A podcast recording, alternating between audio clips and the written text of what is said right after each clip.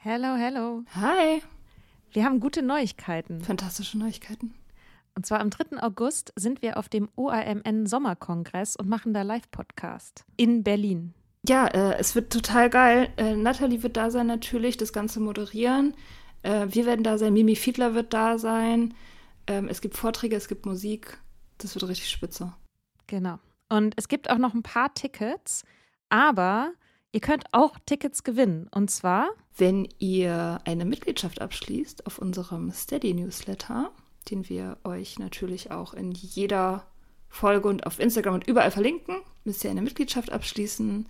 Das ist sowieso eine gute Idee. da schreiben wir nämlich einmal die Woche sehr, sehr schlaue Dinge. Ihr könnt mit Soda Club up to date bleiben und vor allem könnt ihr dieses Projekt mit am Leben halten. Genau, ihr finanziert damit auch Ingos Arbeit und unsere Arbeit und dafür kriegt ihr tolle Texte von uns und Bonusfolgen. Es sind jetzt auch schon ganz schön viele Inhalte da, weil wir machen das ja schon eine ganze Weile. Das heißt, wenn ihr jetzt eine sportbillige Mitgliedschaft abschließt, dann kriegt ihr ja die ganzen Inhalte quasi der letzten, weiß ich nicht, zwei Jahre oder so, jede Woche, also hunderte Sachen, alle gleichzeitig. Das ist total krass. Wenn ihr eine Mitgliedschaft abgeschlossen habt, könnt ihr uns eine E-Mail schreiben, schreiben, warum ihr gerne am Sommerkongress teilnehmen wollt. Und aus all denen losen wir dann die glücklichen GewinnerInnen. Yes. Mach Gut. das jetzt mal. Macht das Mach und das. alle Links findet ihr in den Show Notes. If you're struggling to lose weight, you've probably heard about weight loss medications like Wigovi or Zepbound, and you might be wondering if they're right for you. Meet PlushCare, a leading telehealth provider with doctors who are there for you day and night to partner with you in your weight loss journey. If you qualify, they can safely prescribe you medication from the comfort of your own home. To get started, visit plushcare.com slash weight loss. That's plushcare.com slash weight loss. plushcare.com slash weight loss.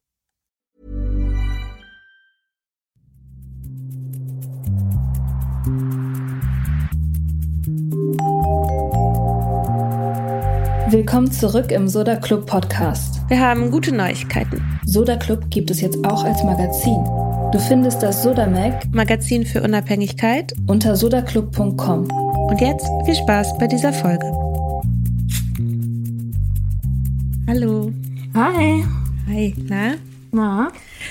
Ähm, wir wollen heute eine Folge machen, die ein bisschen aus der Reihe tanzt. Meine Schwester hat, äh, Shoutout, äh, meine Schwester hat äh, vorgeschlagen, dass wir mal so eine Folge machen, wo wir drüber sprechen, was hat uns eigentlich in der Nüchternheit, also in der frühen Nüchternheit geholfen und vor allem, was haben wir uns von unserem Umfeld vielleicht erhofft? Was hat, wie hat unser Umfeld reagiert, was gut war? Vielleicht auch Sachen, die nicht so gut waren.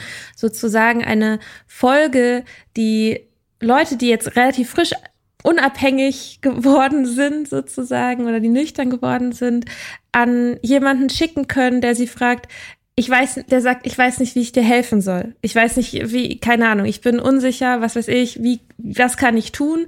Und ähm, dann dachten wir, nehmen wir diesen Vorschlag auf und machen eine Folge für dich, lieber Mensch, der du jemanden magst, der oder die gerade nüchtern geworden ist.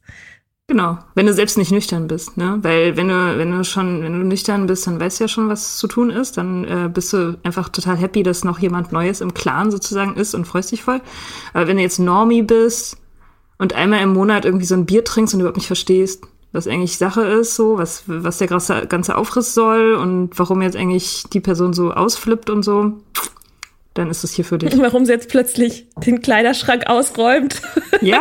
und äh, irgendwie alles, die Wohnung umstellt und sich die Haare schneidet. und ihren Tipp verlässt und irgendwie ständig irgendwo hingeht und nicht sagt, wo sie ist. ihren Und Job kündigt. ja, all diese Sachen, die man so macht, ins Ausland geht, ohne Bescheid zu sagen Ja. und so. Ja, mm, genau. This is for you. How to handle your baby sober friend. Ja, oh, das ist ein schöner, das ist ein schöner Titel. Ja. Ja. Wie war das denn, Mia? Wie war das denn bei dir, als du Baby sober warst und angefangen hast, es Leuten zu erzählen? Wie waren da so die Reaktionen und welche fandst du gut und welche fandst du nicht so gut? Also ich finde im Prinzip gibt's ja zwei Reaktionen.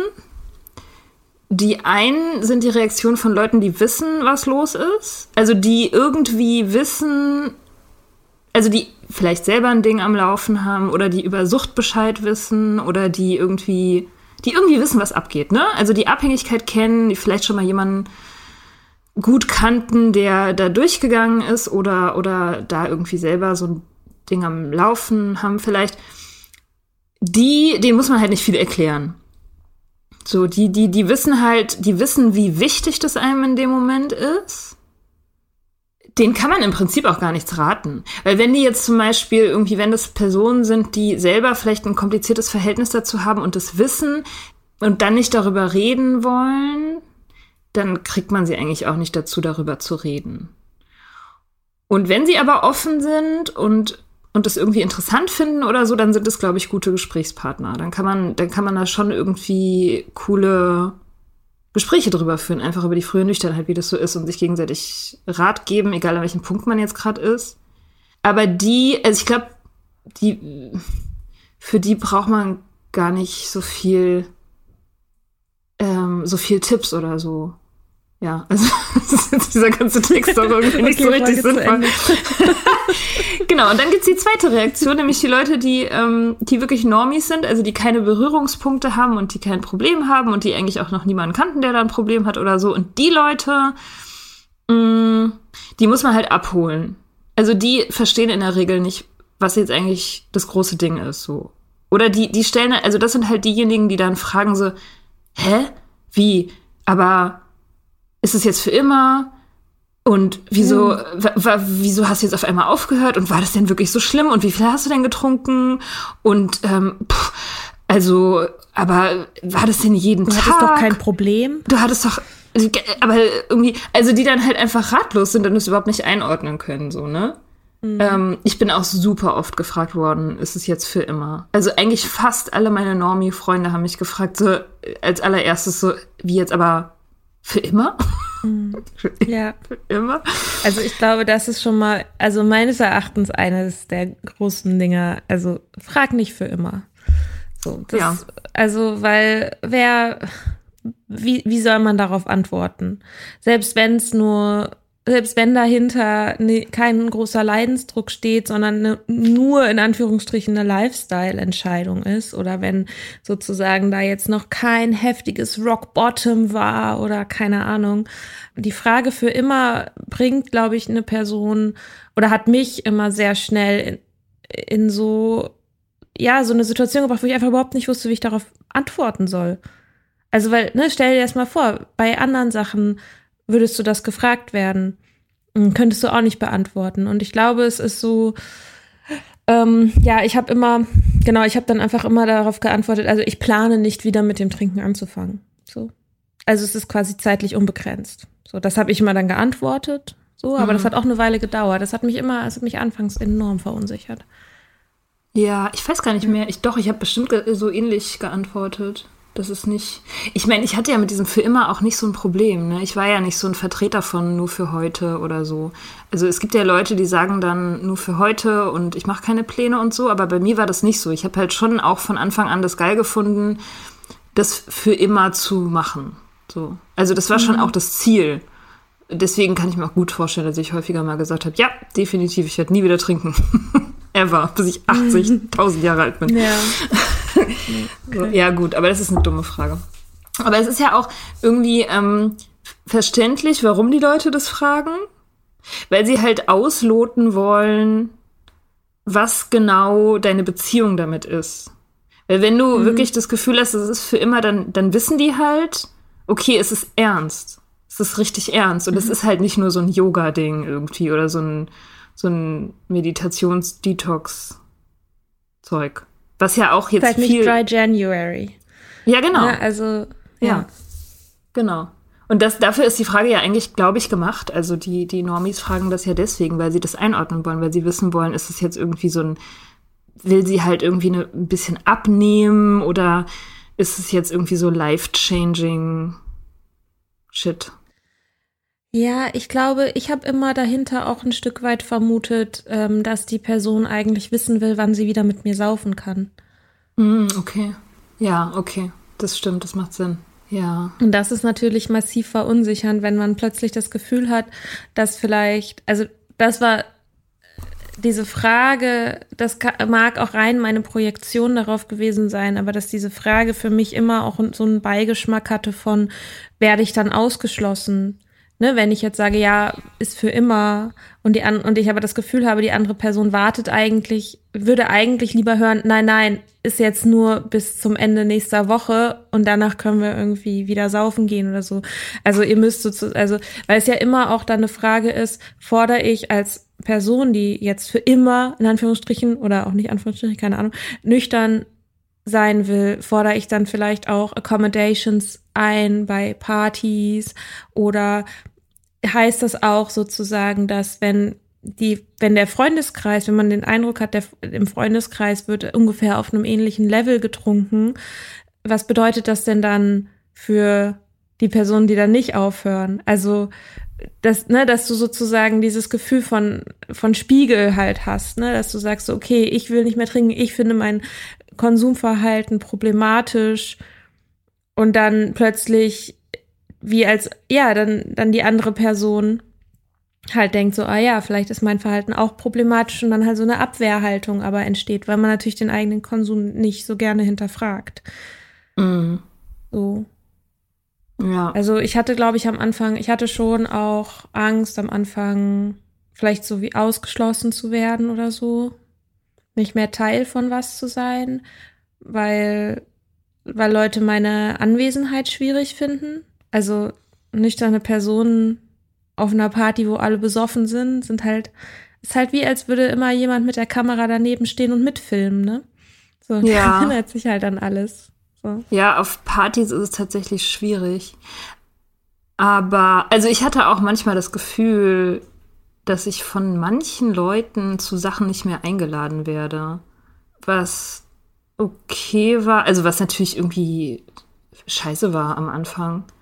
Aber gut, man kann jetzt auch nicht sagen, mein Leben bestand aus Partys zu dem Zeitpunkt, deswegen war es dann doch nicht so schlimm. Mm, aber eigentlich ist es ja nur, ich finde, es ist eigentlich wirklich nur dann ganz schlimm, wenn es so, wenn es so zwischenmenschlich, also zwischen Einzelpersonen sozusagen dann so ist. Also zu sagen so irgendwie, man ist nicht mehr so richtig Fun auf Partys, wo viele Leute sind, das finde ich irgendwie okay. Damit kann man leben, weil das ist halt nur eine Party. Aber wenn du jetzt das Gefühl hast, du hast eine bestimmte Person, die will dann einfach grundsätzlich nichts mehr mit dir zu tun haben, das ist richtig schwierig dann.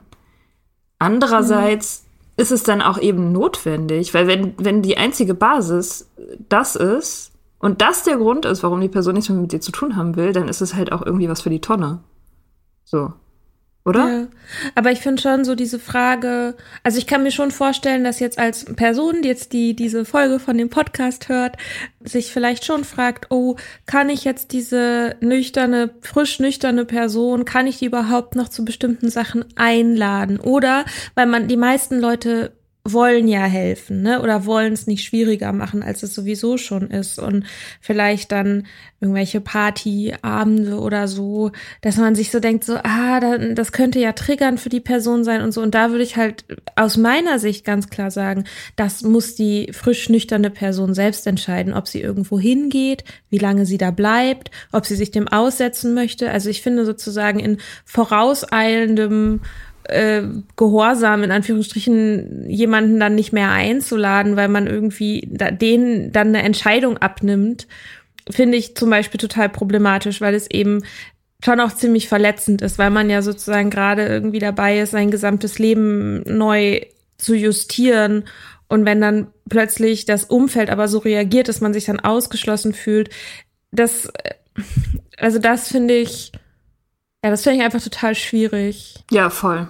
Das, ja, das finde ich auch. Und ich glaube, das Beste ist dann halt Offenheit, ne? Also ich finde halt, ich finde es einfach super wichtig, auch Unsicherheiten dann zuzugeben und zu sagen, so, hey, am Samstag wollten wir alle irgendwie da und da hingehen. Ähm, ich bin mir jetzt nicht sicher, ob ich dich dazu einladen soll oder ich könnte es auch verstehen, wenn du nicht kommen möchtest oder irgendwie so.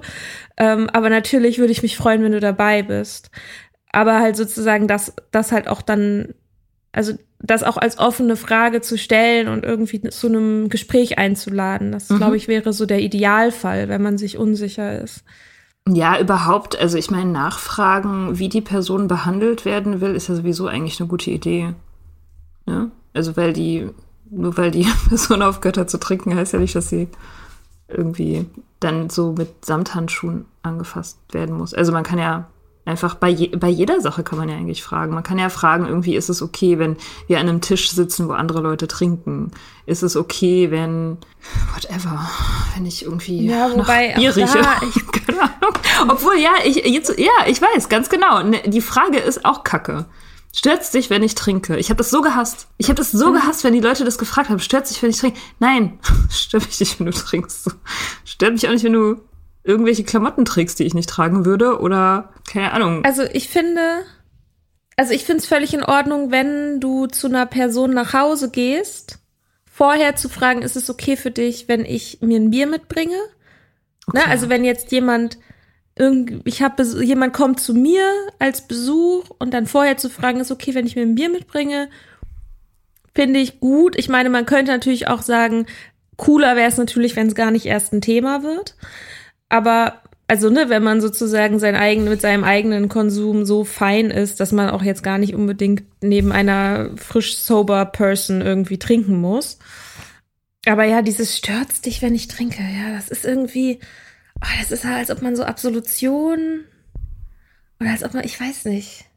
Was hat dich an der Frage so gestört? Also ich finde, man suggeriert, dass ich so schwach bin und so fragil, dass ich nicht mit diesem Drink an einem Tisch sitzen kann. Also das, das hat mich halt genervt, weil es so suggeriert, so, oh, du kannst dich ja dann vielleicht nicht beherrschen. Wer weiß, was dann passiert, wenn ich jetzt trinke? Wer weiß, was es dann mit dir macht und so. Und da hatte ich halt immer irgendwie so das Gefühl, so, hä?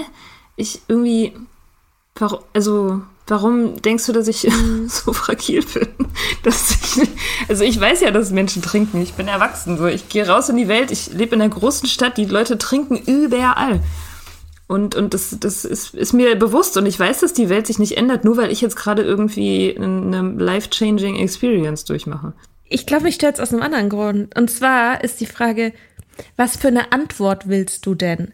Was wäre denn, wenn ich sagen würde, ja, es stört mich, was ja schon mal mega, mega schwierig wäre, das überhaupt zu sagen. Ja. Also stell dir mal vor, du sagst jemandem, ja, dein Verhalten, wo, worum du mich gerade bittest, dass, dass du es mir erlaubst, ja. dir das zu verwehren. Was ist das denn bitte für eine krasse, krasse Überwindung? Und was ist dann, wenn ich, wenn ich mich wirklich durchringen würde und sagen würde, ja, es stört mich, wenn du trinkst, würdest du es dann wirklich lassen oder also, weil wenn es egal ist, dann müsstest du mich das nicht fragen, dann würdest du es einfach lassen. Ja. Ja, okay, ja, stimmt, das ist auch ein Punkt. Das stimmt. Hm. ja, das hm. ist halt auch wieder dann so witzig. Hm. Ich würde ja, ach, ich würde ja jetzt eigentlich, das sollte ich wahrscheinlich nicht sagen, aber warum überhaupt trinken mit deiner Baby Person? Warum ist es so wichtig? Und ja. da sind wir dann schon wieder ganz tief im Kern dieses fucking Themas. Immer wieder kommt so, wenn, wenn ihr das trinkt, wenn du wirklich kein Ding mit deinem Trinken am Laufen hast, dann ist es auch für dich nicht schlimm, wenn du mal einen Abend kein Bier trinken kannst oder kein Wein. Ist doch voll okay, ist doch normal. Mhm. Und wenn das so ein Problem für dich ist, dann ist es halt vielleicht ist ein Problem. Problem für dich. äh. Ja, genau, genau. Das ist halt das Ding. Ne? Willkommen in diesem Podcast. Vielleicht hat deine Sober Friend dir diesen Podcast aus anderen Gründen noch geschickt. nein, ja. nein, nein, nein, das dürfen wir jetzt hier niemandem unterstellen, sonst führt das zu nachhaltigen Konflikten. Ja. Und das ist, äh, ja. Ähm, aber ja, ich weiß nicht, zum Beispiel meine beste Freundin so, der wäre das einfach so krass nicht, die, die kommt, der kommt das auch nicht in den Sinn, also auch wenn jetzt einfach so Leute nicht trinken, ohne dass sie jetzt baby sober sind oder so, die kommt jetzt nicht auf den Gedanken, sich irgendwie eine Flasche Wein aufzumachen, wenn sie in einer Runde ist von Leuten, in der, also wo halt einfach nicht getrunken wird. So soll ja auch vorkommen. Und also ich habe es als sehr, sehr, sehr, sehr angenehm empfunden, gerade, also ganz besonders am Anfang, dass das einfach kein Thema war, dass ich mich dazu, dazu nicht äußern musste, weil es einfach klar war und völlig selbstverständlich, dass sie dann halt auch nicht trinkt und dass ich ihr damit auch nichts verwehre oder dass sie jetzt irgendwie für mich auf etwas verzichtet oder so, sondern es war halt einfach, es war halt einfach und sie macht's halt nicht, weil sie da gar keinen Bock drauf hat. So mhm. und das ist schon echt, das, das wusste ich damals, oder weiß ich auch immer noch sehr, sehr zu schätzen. Naja, ist halt jemand offensichtlich mit einem unproblematischen Konsum, ne? Also, mh, mm, ich ja. finde auch, dass irgendwie, also womit man wirklich Leuten hilft, die gerade sober werden, ist, wenn man also so viele Möglichkeiten, wie es geht, gibt, ein Leben zu erfahren, in dem nicht getrunken werden muss. So, weil diese Person ist mit großer Wahrscheinlichkeit der Meinung oder noch, noch bis vor kurzem der Meinung gewesen, ohne Trinken ist das Leben vorbei, der Spaß ist vorbei mhm. und man wird wieder, nie wieder sich normal fühlen. So, das ist sehr wahrscheinlich, also das berichten ja die allermeisten Leute, die aufhören, weil sie eine Abhängigkeit hatten, dass sie dachten so, okay, jetzt ist alles hin und es wird nur noch ein Durchhalten und es wird alles grau und so. Und äh, das ist, stimmt nicht. So, stimmt einfach überhaupt nicht. Und ähm, es ist sehr hilfreich, wenn man einfach mitmacht und dieser Person zeigt, dass es nicht stimmt. Dass eben nicht getrunken werden muss und dass es mhm. überhaupt nicht überall normal sein muss und dass es nicht überall dazugehören muss. Also einfach Sachen machen, die nicht Trinken involvieren, ist, ist einfach voll nett. Das ist eigentlich die beste Freundschaftsgeste. Mhm. Äh, ich weiß noch, meinen ersten Geburtstag, den ich, das war noch vor Corona, nüchtern gefeiert habe. Da war ich, war ich an einem Tag Eislaufen mit ein paar Leuten. War total scheiße. Eislaufen ist irgendwie mega lame. Ähm, egal, aber ich wollte halt mal was machen. Also ich wollte einfach mal irgendwas machen. Ja, ja. Und dann habe ich am nächsten Tag habe ich so zum Brunch eingeladen und ich weiß aber noch, dass ich super self-conscious war darüber. Also dass irgendwie auch es kam ein Freund von mir vorbei und ich hatte die ganze Zeit das Gefühl, dass er sich langweilt.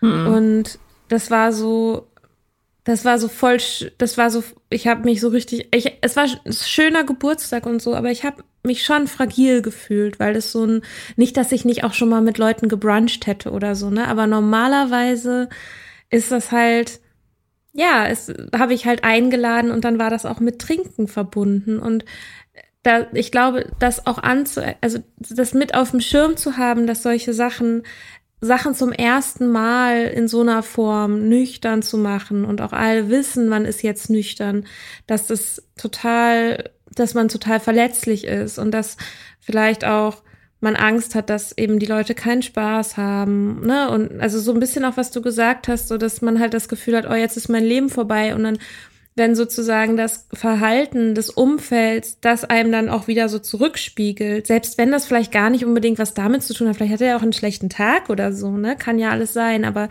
vielleicht das so ein bisschen mit auf dem Schirm behalten, dass es halt massiv verunsichernd ist. Ja, ich muss mich gerade erinnern an äh, Laura McCohens Buch. Hast du es auch gelesen? We Are the Luckiest heißt es.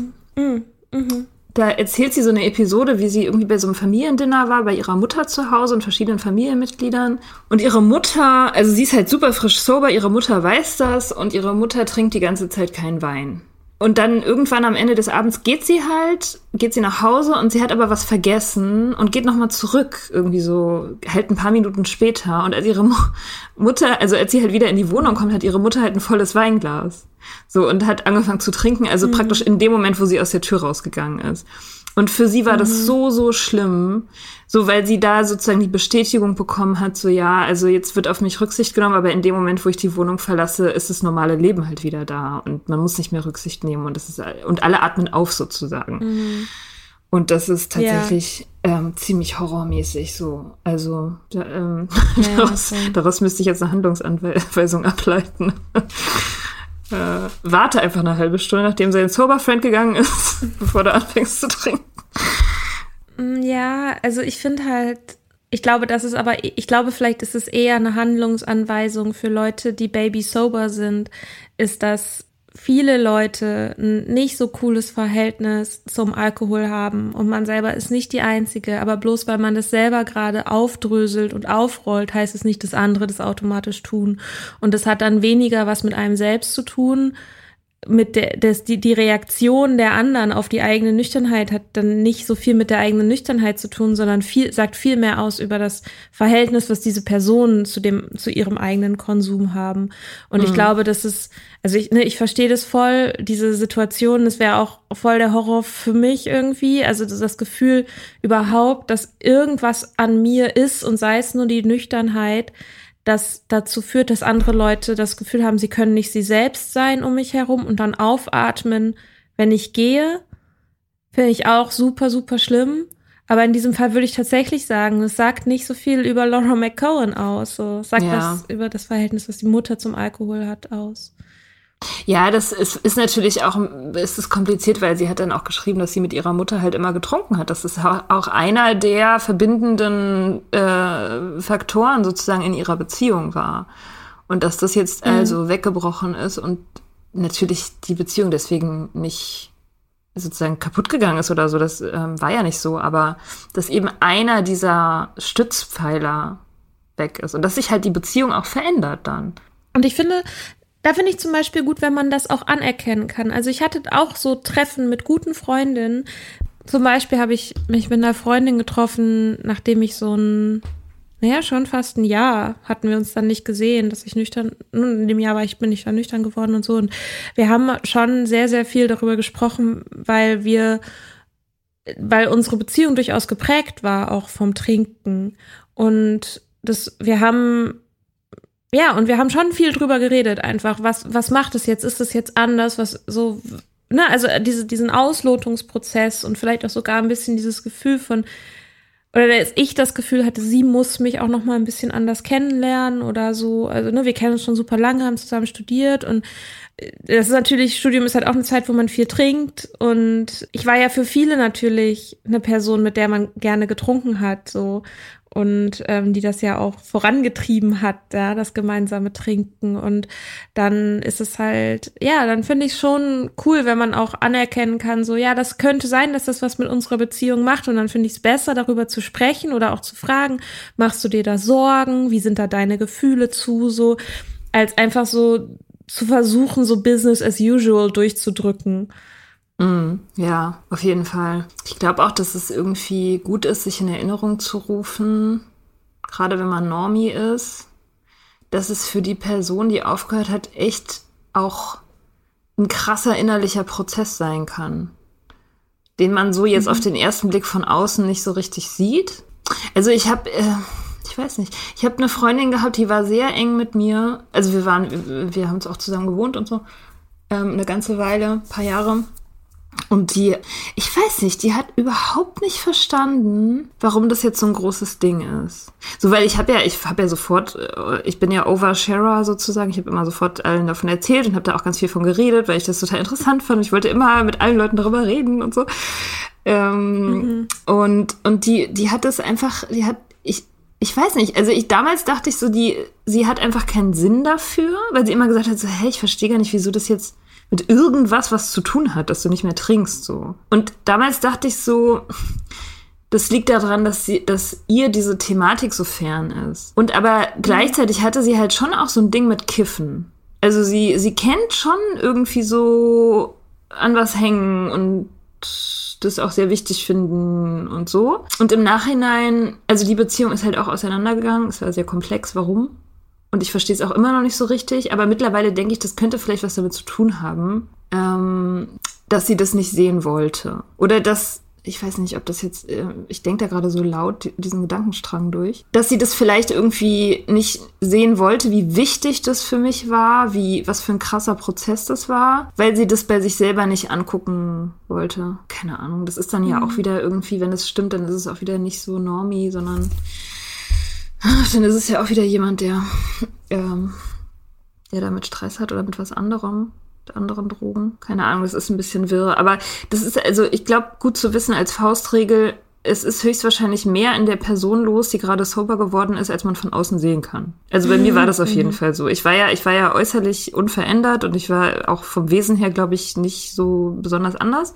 Aber innerlich war das schon echt eine krasser. Ich hatte das Gefühl, mein ganzes Leben ändert sich fundamental. Und, äh, und deswegen war ich auch mhm. sehr verwirrt, ganz oft und sehr, ähm, das ist ein bisschen so wie du mit dem ADHS, äh, was du beschrieben hast, dass du halt irgendwie alles nochmal neu bewerten musst und alles nochmal so durch, durchs System durchlaufen lassen, alles nochmal neu angucken. So war das auch mit dem, mit diesem Trinkthema bei mir. Mhm. Ja, voll. Auf jeden Mhm. Fall. Und das zu wissen, ja, das zu wissen, keine Ahnung, das zu wissen, bringt ja auch irgendwie nicht so wirklich was. Aber vielleicht auch immer wieder nachzufragen, ähm, auch vielleicht ein paar Mal mehr, als man denkt, nötig wäre. Also vielleicht die Person auffordern, da, davon zu erzählen oder oder oder wie ist es für dich? Wie was geht gerade bei dir ab? Und halt äh, explizit nachfragen. Ich glaube, das ist also ich persönlich habe da total gerne drüber geredet. Es gibt vielleicht auch Leute, die haben da überhaupt keinen Bock drauf oder wollen nur mit anderen Soberleuten darüber reden, aber das ist dann ja auch okay. Kann man ja, Ja, dann sagen. sagen die das einem schon. Ja.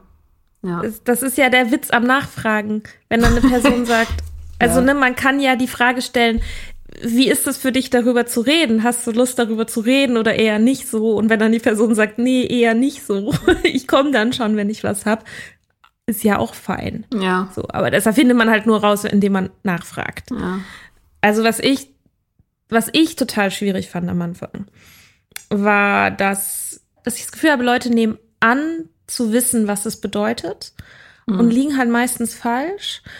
Und bei mir lagen sie eher so in die Richtung falsch, dass sie, weil, weil ich halt die, die Abhängigkeit so doll versteckt habe und es vielleicht jetzt auch noch nicht, also ich jetzt nicht Rock Bottom irgendwie hatte, so, dass jetzt nicht unbedingt die Leute zu mir gesagt haben, boah, ein Glück endlich, bitte das auch niemals sagen, egal, ja, aber ähm, dass sie eher so gesagt haben, ja, aber wie du hattest ja kein Problem damit. Also sowieso angenommen haben, dass dahinter keine Sucht gesteckt hat, weil sie die Sucht nicht gesehen haben. Und das fand ich dann auch schwierig, ne? Also, weil, weil es schwierig ist, Leuten dann erstmal zu verklickern, was da eigentlich gerade los ist. Und dann, wenn, wenn dann so ein bisschen, ich kann den Reflex verstehen, dass man sagt, so, naja, aber es war ja noch nicht so schlimm bei dir, ne? Oder, ach Mensch, ja, ich weiß, du hast ein bisschen viel getrunken, schön, bla, bla, so, aber es war ja jetzt noch nicht, also es war jetzt noch nicht, hm, irgendwas, ja? Oder es ist ja, war ja bei dir auch noch nicht so schlimm wie bei XY oder so. Ne? Also, dass man sozusagen versucht, wie, um die Person zu beruhigen, so Relativierungen macht, wobei es ja genau gerade kontraproduktiv ist, da irgendwas relativieren zu wollen. Das ist ja genau der, der, der, dieser Teufelskreis, aus dem die Person raus will. Aber sie wird, aber es wird einem, diese Art von Gedanken werden einem halt oft auch, oder wurden mir zumindest zum Teil auch so gespiegelt oder wurden so auf mich projiziert, so von wegen, ja, bei dir war es ja noch nicht so schlimm ähm, wo, wo ich dann immer das Gefühl habe, so, ich will das gar nicht hören. Ich will gar nicht hören, wie schlimm das bei mir war oder wie du bewertest, wie sozusagen, auf welcher Skala jetzt mein, mein Konsum war oder so. Das tut gerade eigentlich nicht so viel zur Sache. Ja. Auf jeden Weißt du, wie ich Fall. meine? Auf jeden Ja. Fall. Es reicht, wenn man das selber weiß. Also das muss man ja auch wirklich nur selbst entscheiden. Und, und wenn's, wenn man selbst entschieden hat, das war schlimm genug, dann war es auch schlimm genug. Oder nicht mehr gut genug oder so. Also, und das ist, finde ich, auch ganz grenzwertig. Ich meine, man kann ja sagen, okay, die Leute sind super unschuldig und die haben halt irgendwie nicht das gleiche, bla bla bla. Aber gerade bei sowas, mh, finde ich, ist, ist es eigentlich, ich denke dann immer, es ist ein Eigennutz. Also ein, ein, ein, ein Vermessen der, des eigenen, der eigenen Beziehung zum Trinken, wenn man sowas sagt. Es war ja noch nicht so schlimm. Weil die nächste Frage ist dann ja auch immer, hast du denn jeden Tag getrunken? Und wie viel war es denn? Die wollen dann ja auch ganz schnell zahlen, damit sie halt wissen, irgendwie, ich hatte dieses Gespräch heute erst wieder. Wirklich, ich habe das heute gehabt mit einem Freund, den ich schon Ewigkeiten kenne. Der auch wieder irgendwie so, ich meine, auch nicht böse und so, aber der halt zahlen wollte. Zahlen. Und die Zahlen wollen die Leute immer, weil sie wollen, dass du sie zum Grenzübergang führst. Die, die, die wollen, dass, dass du ihnen zeigst, wo die Grenze ist, damit sie wissen, ob sie noch auf der richtigen Seite sind. So, und das ist. Ich, ich weiß nicht, ich, ich kann irgendwie gar nicht glauben, dass diese Frage überhaupt jemals unschuldig ist. Also, weißt du, was ich meine? Mhm. Ja, ich weiß total, was du meinst. Ich frage mich halt, ob es aber auch daran liegt, dass die meisten Leute gar, keine, gar keinen anderen Weg haben, die, das Ausmaß eines Problems zu begreifen, ohne diese Quantitätsfragen. Das ist ja auch eine Unsicherheit. Wenn man nicht weiß, worüber man reden soll, dann redet man halt über das, was man irgendwie quantifizieren kann. Und das sind eben Mengen.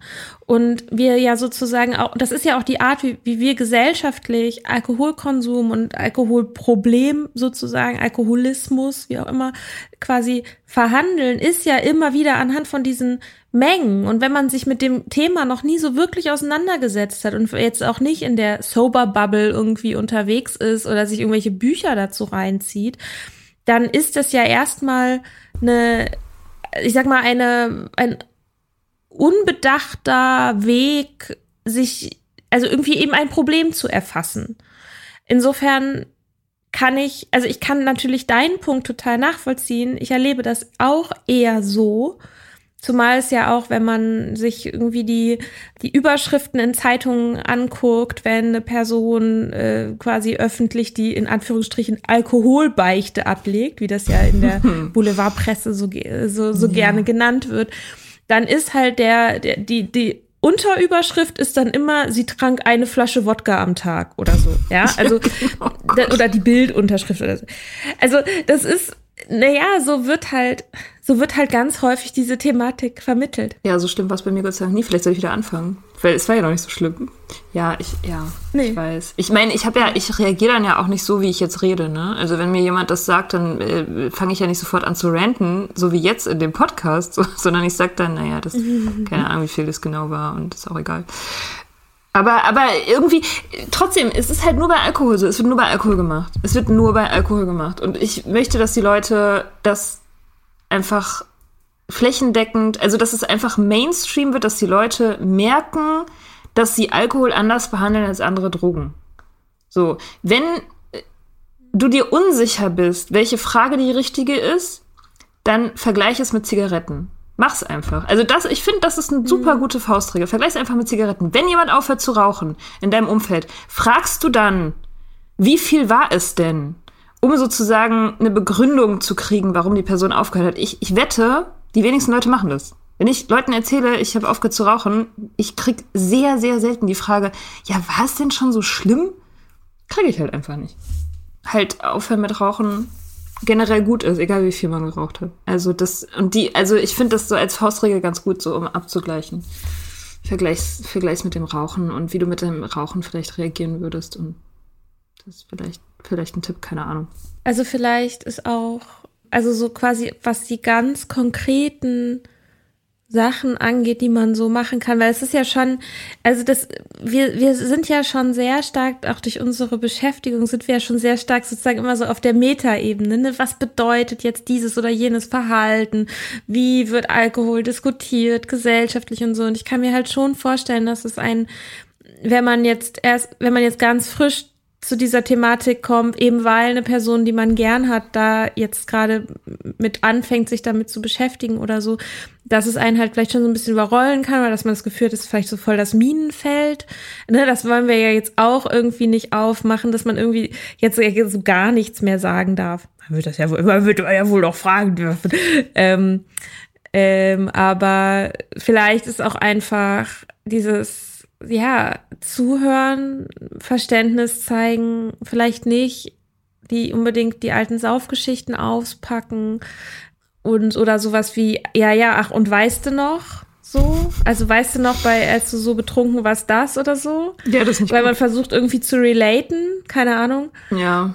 Was auch gut ist, ist ähm, alkoholfreie Optionen zum Trinken da zu haben. Das war für mich immer schon, also das finde ich ist was ganz Einfaches und ganz Positives, dass es ähm, einem das Gefühl gibt, dass man willkommen ist bei jemandem, wenn es irgendwie coole Alternativen gibt, irgendwie Limos oder so. Es gibt halt viele Leute, die eben Abhängigkeit hatten, die eben kein alkoholfreies Bier trinken zum Beispiel oder alkoholfreien Wein, also aber dass man irgendwie guckt, ob man eine interessante Limo findet oder auch, ich meine, meine äh, wieder beste Freundin mit Superheldenqualitäten, äh, die irgendwie, ich weiß, sie hat uns, hat mich mal zum Essen eingeladen und äh, hat so so ein Wacholdersud, so ein Kräutersud gekocht, so als so mit hat irgendwie ein geiles Tonic Water und irgendwie so Rosmarin besorgt oder so, hat das dann so voll schick angerichtet.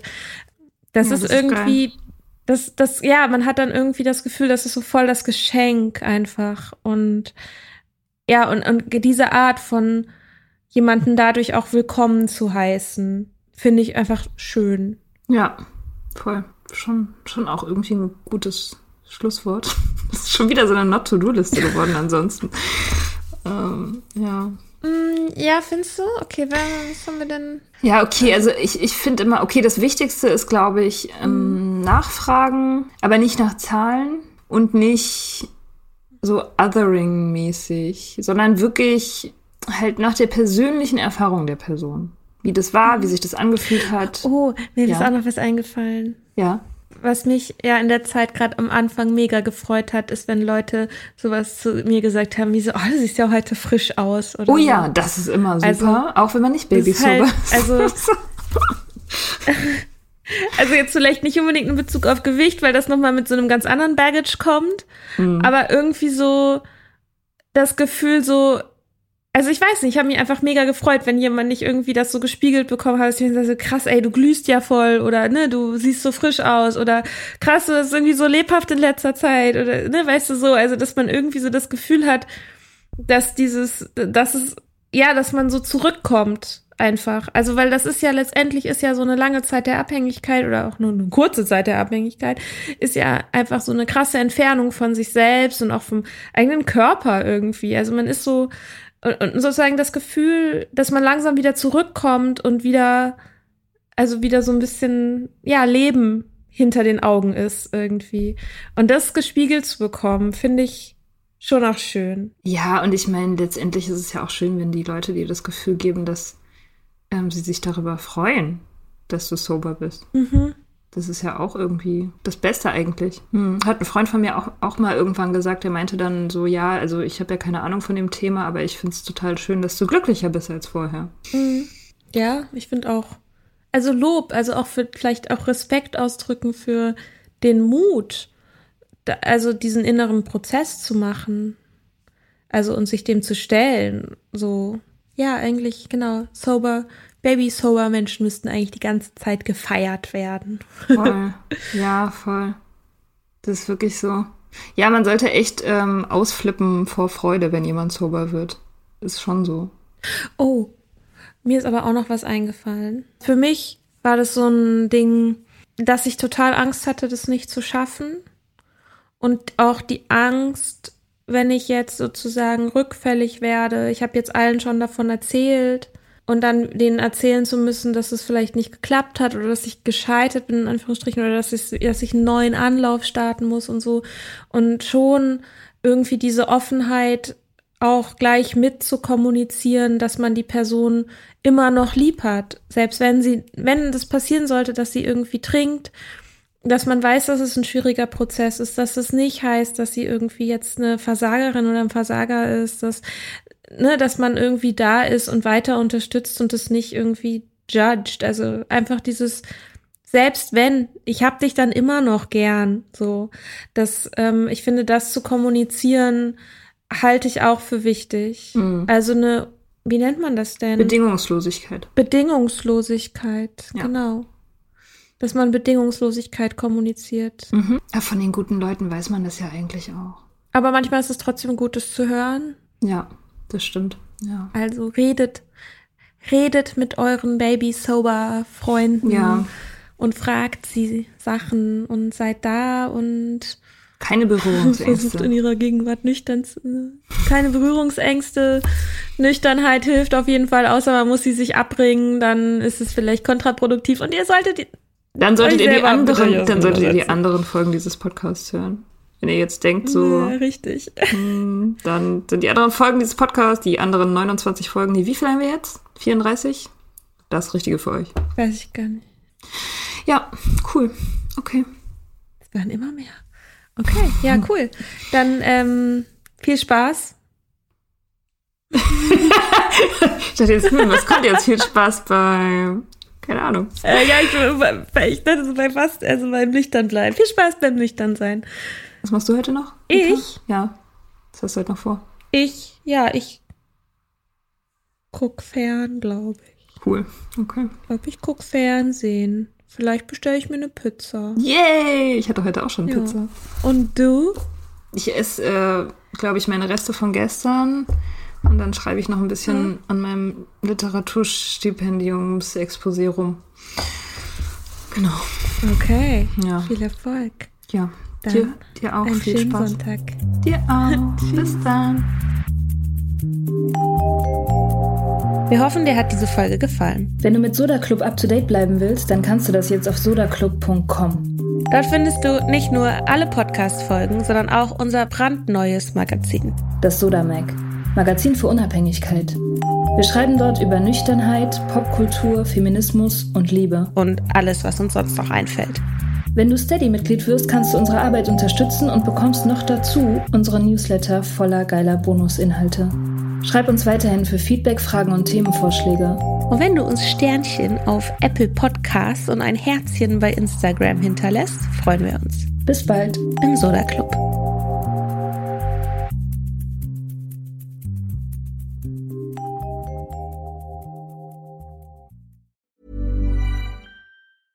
Even when we're on a budget, we still deserve nice things.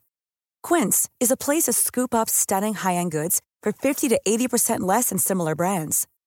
They have buttery soft cashmere sweaters starting at $50, luxurious Italian leather bags, and so much more. Plus, Quince only works with factories that use safe, ethical, and responsible manufacturing. Get the high-end goods you'll love without the high price tag with Quince. Go to quince.com slash style for free shipping and 365-day returns.